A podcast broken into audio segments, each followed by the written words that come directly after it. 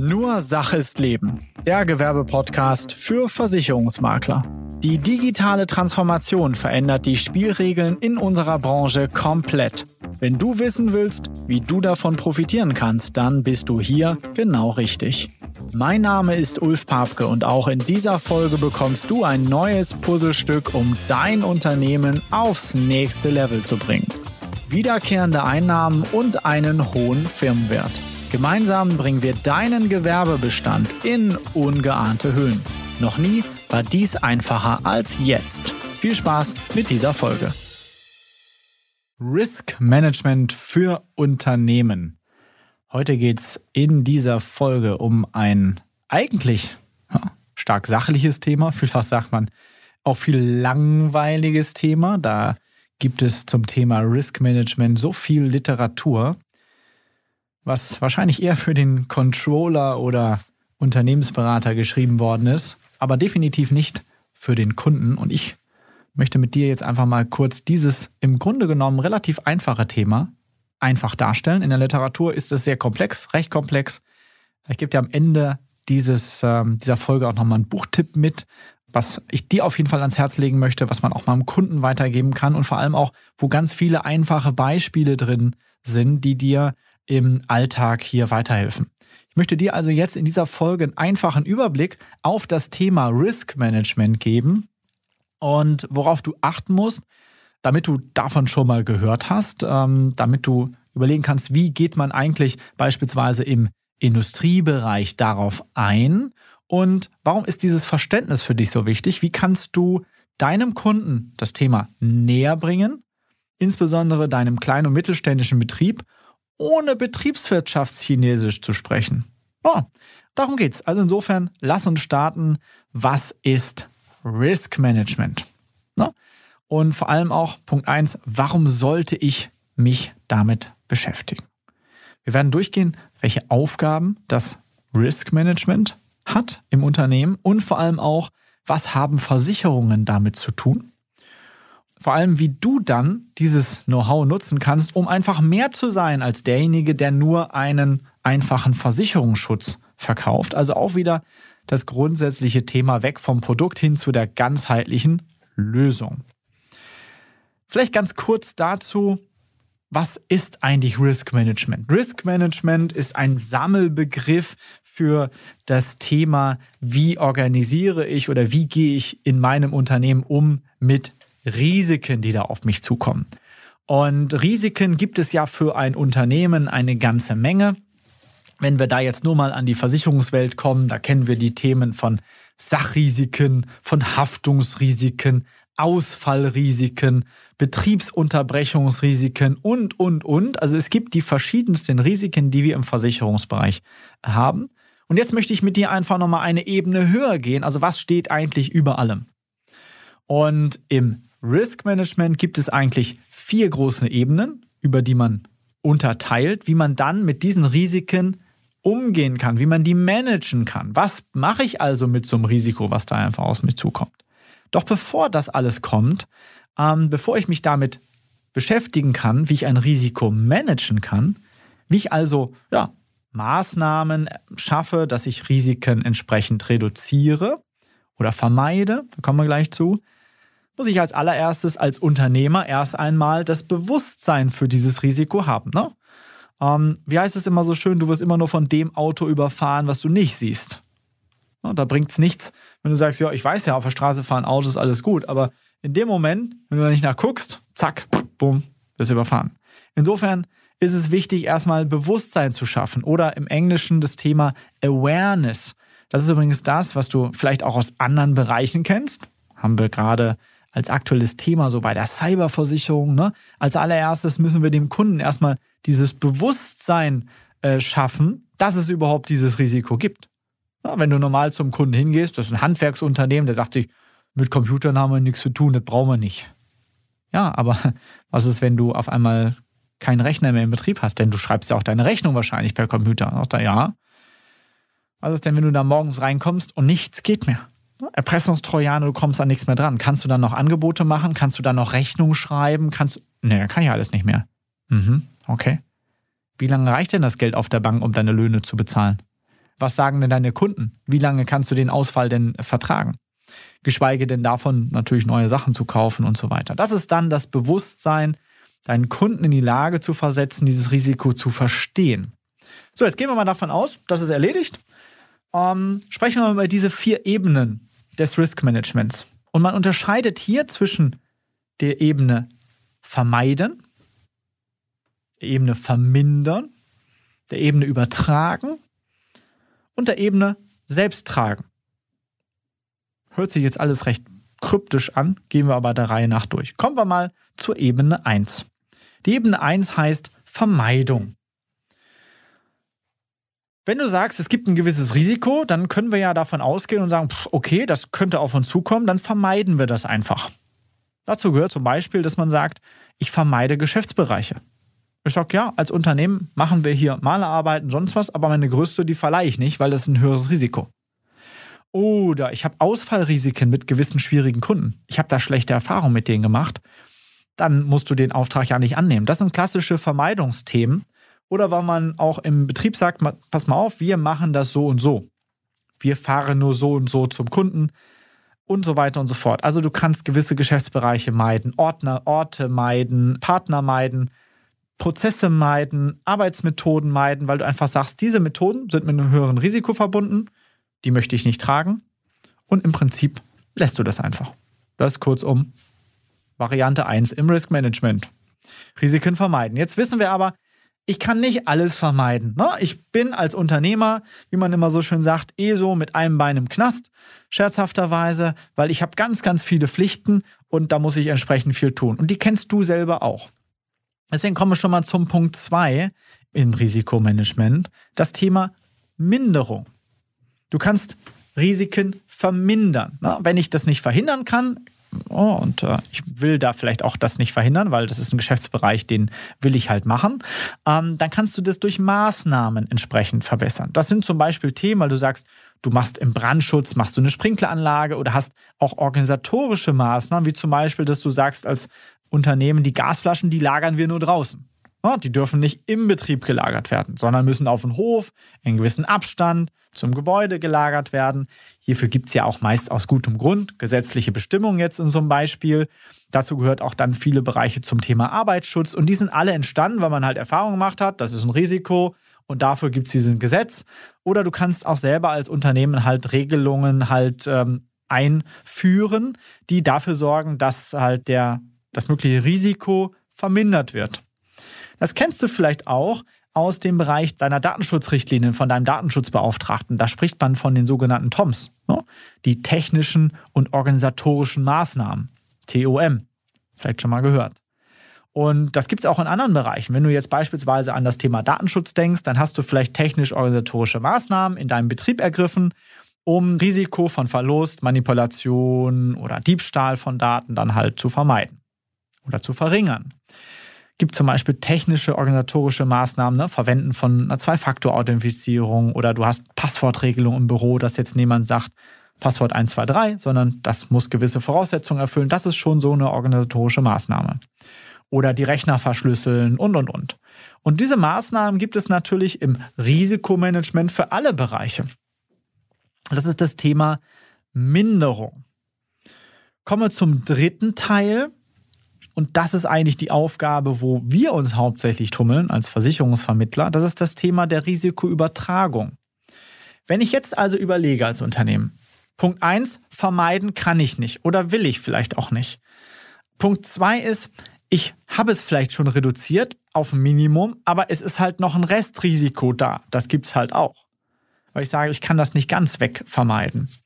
Dann kann ich sagen, okay, wenn jetzt doch nochmal dieses Risiko eintritt, dann möchte ich das Risiko vielleicht an einen Versicherer übertragen. Das ist ja nichts anderes als ein sogenannter Risikotransfer, macht man auch in der Fachsprache. Du überträgst dieses Risiko an einen versicherten Kollektiv. Ne? Diese große Gruppe, die kann das tragen, jeder packt Geld in den Topf, ganz normales Versicherungsprinzip.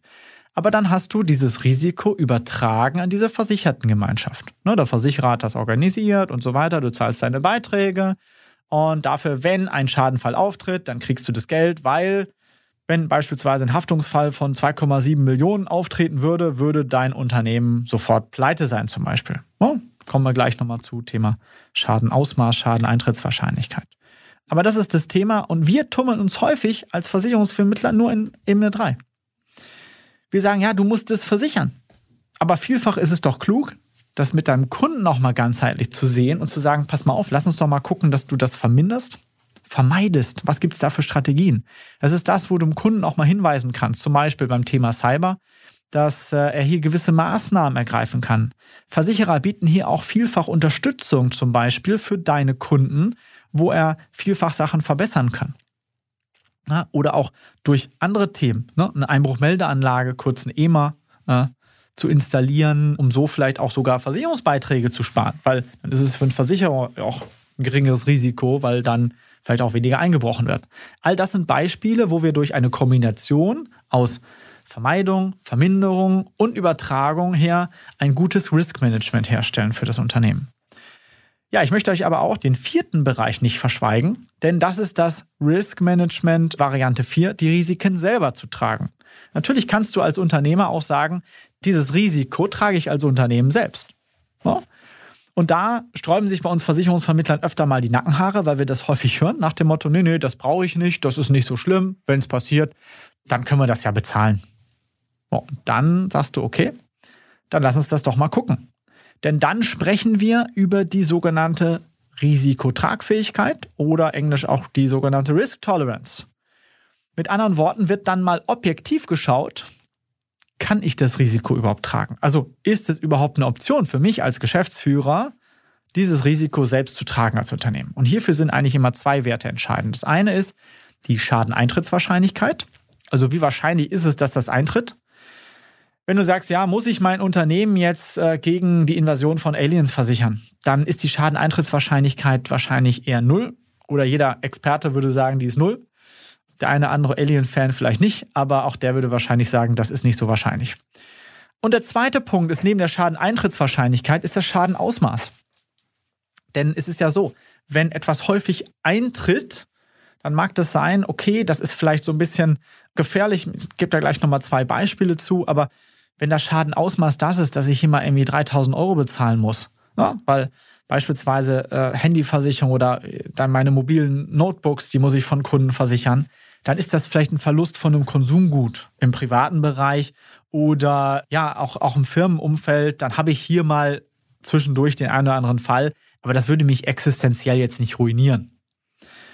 Dann ist es zwar eine hohe Wahrscheinlichkeit, weil es kommt immer irgendwas kaputt, ein Mitarbeiter macht ein Gerät kaputt oder sowas, auch das Thema Eigenschäden und so weiter.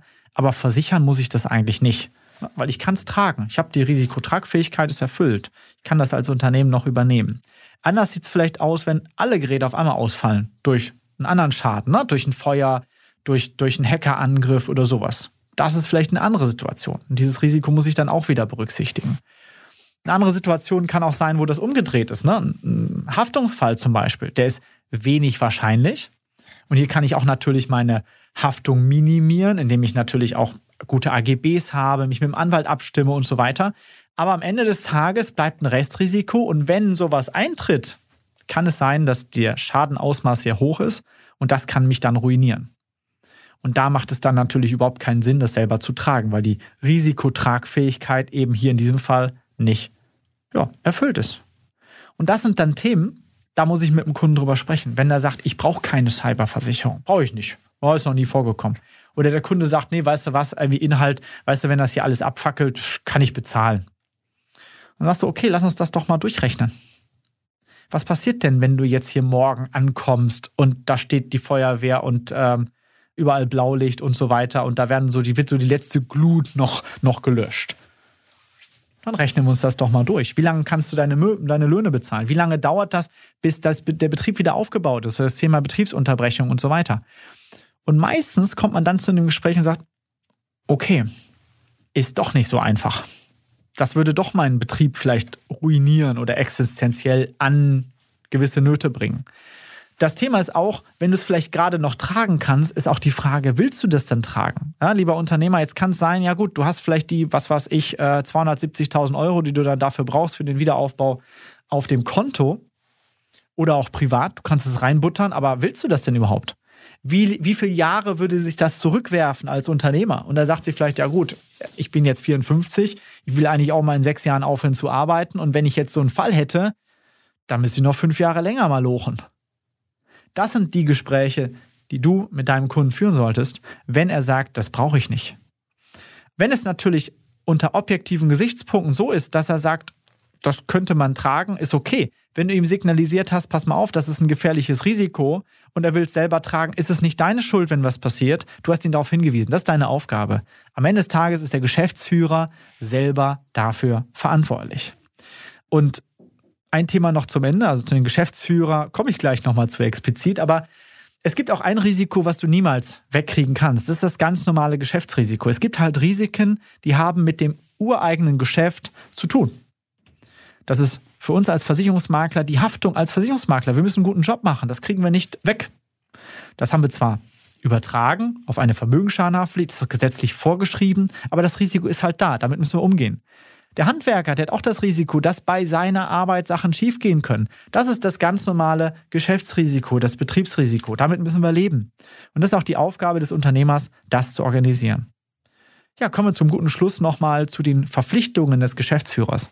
Wenn man sich heutzutage anguckt, welche Aufgaben ein Geschäftsführer hat, ich habe mir früher mal zu Anfang, wo ich äh, mich selbstständig gemacht habe, so einen riesen Wälzer gekauft. Da stehen drin die Pflichten eines Geschäftsführers ganz ehrlich, da wird dir ganz schön schwindelig, wenn du das als junger Mensch liest und denkst, oh Gott, war das alles richtig, dass ich mich hier selbstständig gemacht habe.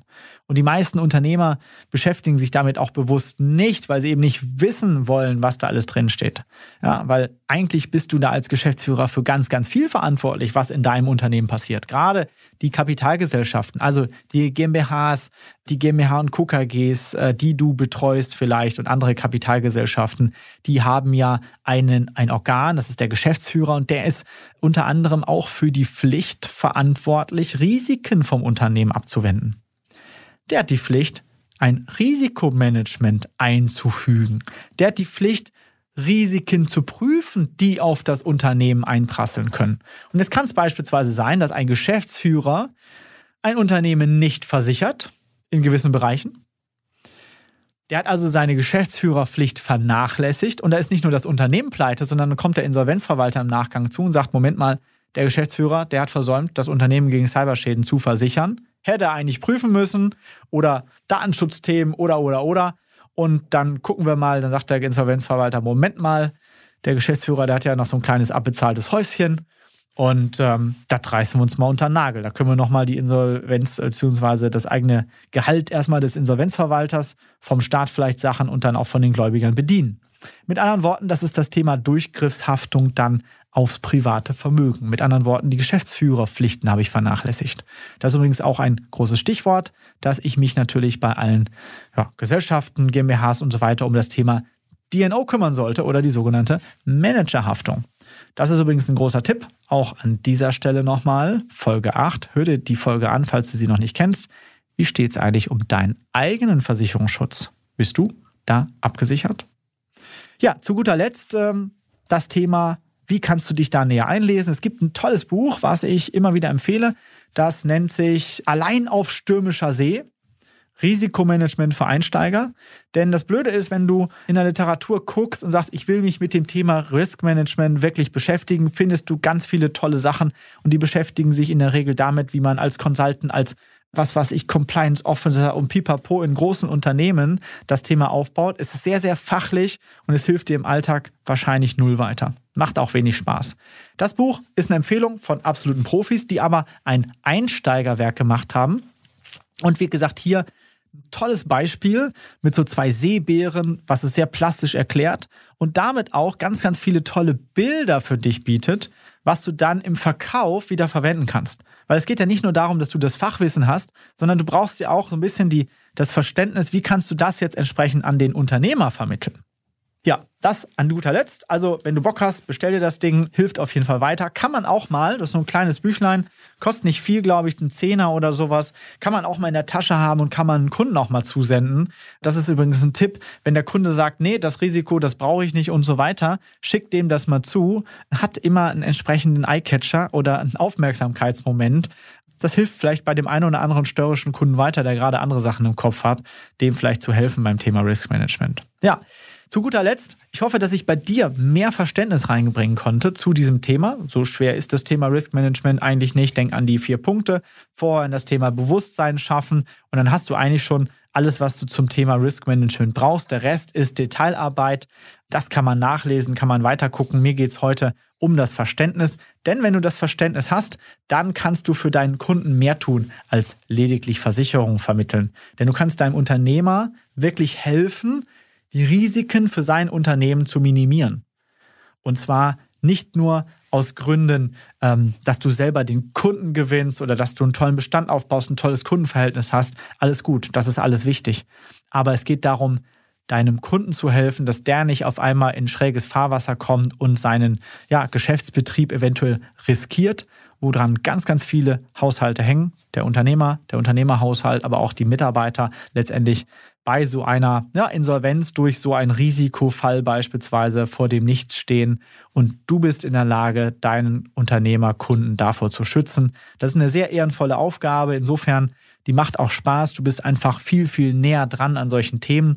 Insofern geh ruhig mal rein in den Betrieb deines Unternehmens, guck dir die Sachen an, guck hinter die Kulissen und versuch dieses Verständnis dafür bei deinem Geschäftskunden reinzubringen. Vielfach haben die das auch schon, je größer das Unternehmen ist, desto mehr Verständnis ist dafür da.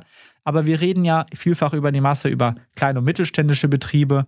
Und da ist es ganz wichtig, dass ich hier diese Basics mit transportiere und auch hier ein besseres Verständnis für Versicherungsschutz vielleicht habe und der Versicherer oder der, ja, dein Endkunde nicht nur sagt am Ende, ah, da zahle ich aber jedes Jahr so viel für die Versicherung und das bringt alles nichts, sondern dass er eher diese Einstellung hat, Mensch, Gut, dass ich hier abgesichert bin. Gut, dass ich ein gutes Risikomanagement auf die Beine gestellt habe und diese Risiken an das Versicherungskollektiv transferiert habe. Das ist jetzt eine sehr fachliche Erklärung gewesen zum Schluss. Ich glaube, du weißt, was gemeint ist. Ich hoffe, dass ich dir damit wieder einen Blick nochmal aufmachen konnte zu einem anderen Thema.